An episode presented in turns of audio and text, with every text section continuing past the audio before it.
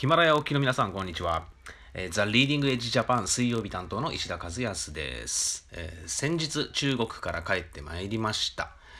えー、江蘇省鎮江市という町、皆さんご存知ですか、えー、中国習近平指導部の指定した26都市あるうちの、えー、低炭素都市パイロットプロジェクトモデルの中の一つ、江蘇省鎮江市。えー、空気をきれいにする、水をきれいにする、そして土をきれいにする。で、その中で、えー、まあ、中国のレベルを上げて世界中からいろんな企業、技術を集めいって、新しいその産業を作り出して、で、その次世代型産業をこの鎮江市という、えー、ヨースコーデルタの中心部から世界に向けて発信しようと。これが習近平指導部が掲げる鎮江モデルという新しいその中国の新型都市のモデルなんだよね。で、そういう状況で今中国はあのどんどんどんどんもう日本がびっくりするぐらいのもう進化っぷりでねもうびっくりですよ。おそらくねほとんどの日本人の中国に対するイメージっていうのはまだまだその空気が汚染されてるとかね。で PM2.5 でみんなマスクをしているとかあと水が汚いとか。であと中国の野菜はなんか危ないとかね。で、あとなんだろう、その交通ルール、交通マナーが悪い、お行儀が悪いとか、クラクションプップーとか鳴らすとかね。まあそんな割とネガティブなイメージ、中国に対するそんなネガティブなイメージ持ってる方が多いと思うんだけど、びっくりですよ。いやもうほんとね、日本人やばいね。もう、どうだろう。結構追い越されてるんじゃないかな。これさらにその金融決済の面で言ったらもう完璧追い越されてるし、まあ、中国人ね今ものすごいこの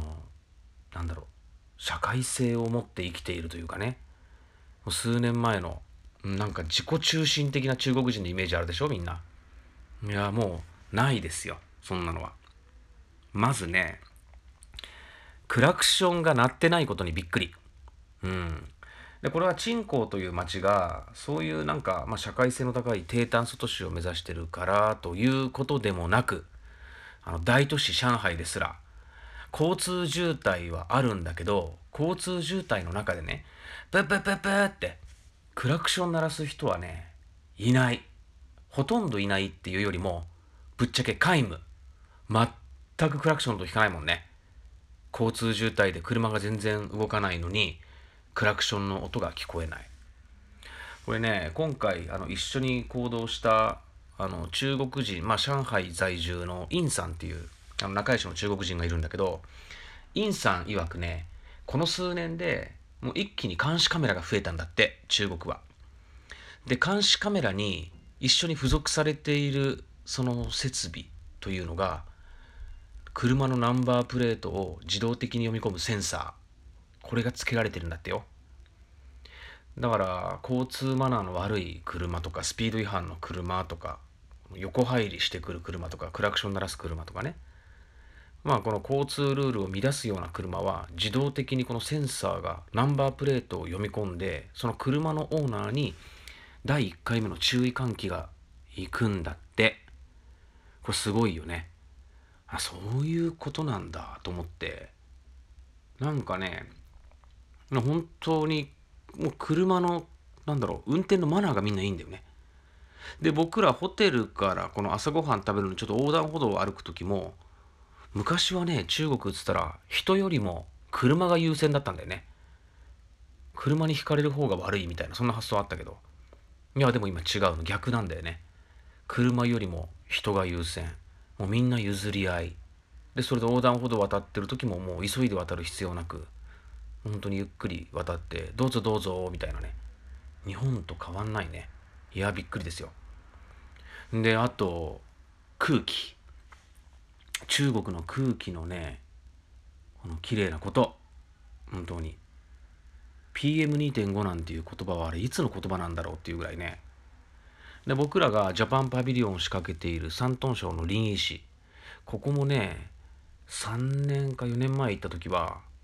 まあ街中歩く人マスクしてる人が多かったんだよね。でもこの間4月に行ってきた時マスクしてる人なんて一人もいませんよ聞いたらもうこの23年で一気にこの空気が大気汚染が改善されたとこれ中国の政府がその産業廃棄物とか大気汚染その二酸化炭素排出量の多い企業に対してこの改善しなさいっていうそのルールを設けてるんだよね。でそのルール通りにいかない会社は、まあ、ぶっちゃけ廃業に追い込まれるか罰金払うかでみんな罰金払うのも嫌だしもちろん廃業なんて嫌だからまあ空気の改善に努めるわけですよ。で一気にその、まあ、二酸化炭素排出量の多い企業とか産業廃棄物の多い企業、まあ、そういった会社が一気にこの業務改善をしてきたんだよね。まあだから空気はきれいでしょ。うん。であと水水もねひょっとしたらもう来年再来年とか中国水道の水普通にごくごく日本やアイスランドと同じぐらいに飲めちゃうんじゃないのかなっていうぐらい水質改善もものすごい勢いで今進めてるんだよね。あの今日のね僕の方の石田和康の方の個人のヒマラヤの方でも配信したんだけどまあ今とあるすごいこの水の再生技術を韓国の企業が開発していてでそれを中国政府が導入することを決めたんだよね。で中国の政府が60%韓国政府が40%っていう資本構成で韓国の技術をこの中国で広めていくとまあそういった取り組みが先日決まったそうですよ。で中国はね2022年この冬季北京オリンピックに目指してこの中国全体の古いトイレを全て改善する改修するっていうことで50兆円の予算をもう投じることが決まってるんだって。じゃそうなると、まあ、2022年に向かって全部のトイレをきれいにするっていう話だからまあ1年2年経ったら都市部のトイレっていうのは全て変わっちゃうんじゃないかな。中国はやるっつったらやるからね。うん。でジャパンパビリオンが開催される林沂山東省の林沂ももうほんと10年前までは農村だったんだよね。農村だったからまあ、まあ、街も不衛生だし、ね、トイレなんかましてやねよくニーハオトイレっつってもうこの大きい方をする時に壁の高さがもう膝ぐらいまでしかないというね下の部分だけ隠してるトイレとか、まあ、そんなのもついこの間までいっぱいあったけどまあそういうトイレがこの全て、まあ、匂いのない衛生的な、まあ、しかも水の再生率100%のトイレに変わっちゃっていくんだろうなうん中国はね今そういうなんかなんだろう世界からまあ、環境対策の技術とかアイデアを求めてるんだよね。でこれは江蘇省鎮江市はもちろんその筆頭格なんだけど鎮江市に限らず、まあ、中国の国全体として今そういう方向に動いてるのでこれ日本の企業で、まあ、例えば水質改善環境汚染の対策とかあと土壌改良とかね。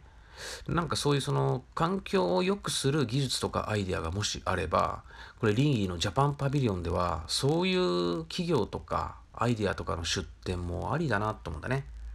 あと農業技術農業のアイデア。日本はやっぱり狭い土地にできるだけたくさんのものを品質の高いものを作ってこようとしたこの農業のやっぱノウハウとか技術は持ってるからなんかそういうものをなんかリンギーのジャパンパビリオンで出展するっていうのはこれは中国って国にとってはものすごいいいことだしで日本としてもやっぱり農業という分野はね野菜とか果物を輸出するんではなくて農業技術とか農業ノウハウをこれから輸出していくべきなんじゃないかなと思うんだよね。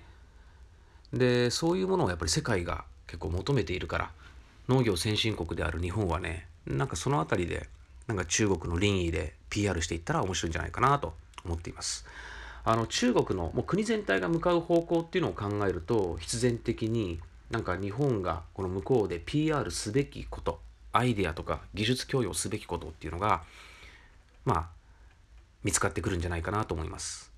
まあそういった目線でね中国、まあ、山東省臨沂のジャパンパビリオンに出展していただきたいと思います、えー、クラウドファンディング覚醒だの方で、えー、すでに、えー、もう募集が始まっていて、え目標金額のもう今80%近くに達していますんで、えー、ぜひ、えー、ジンリンギジャパンパビリオンに、まあ、いろんな形で参加できますので、ちょっとそちらの覚醒だの方、えー、覗いていただきたいと思います。えー、本日はこの辺で。ではまた来週。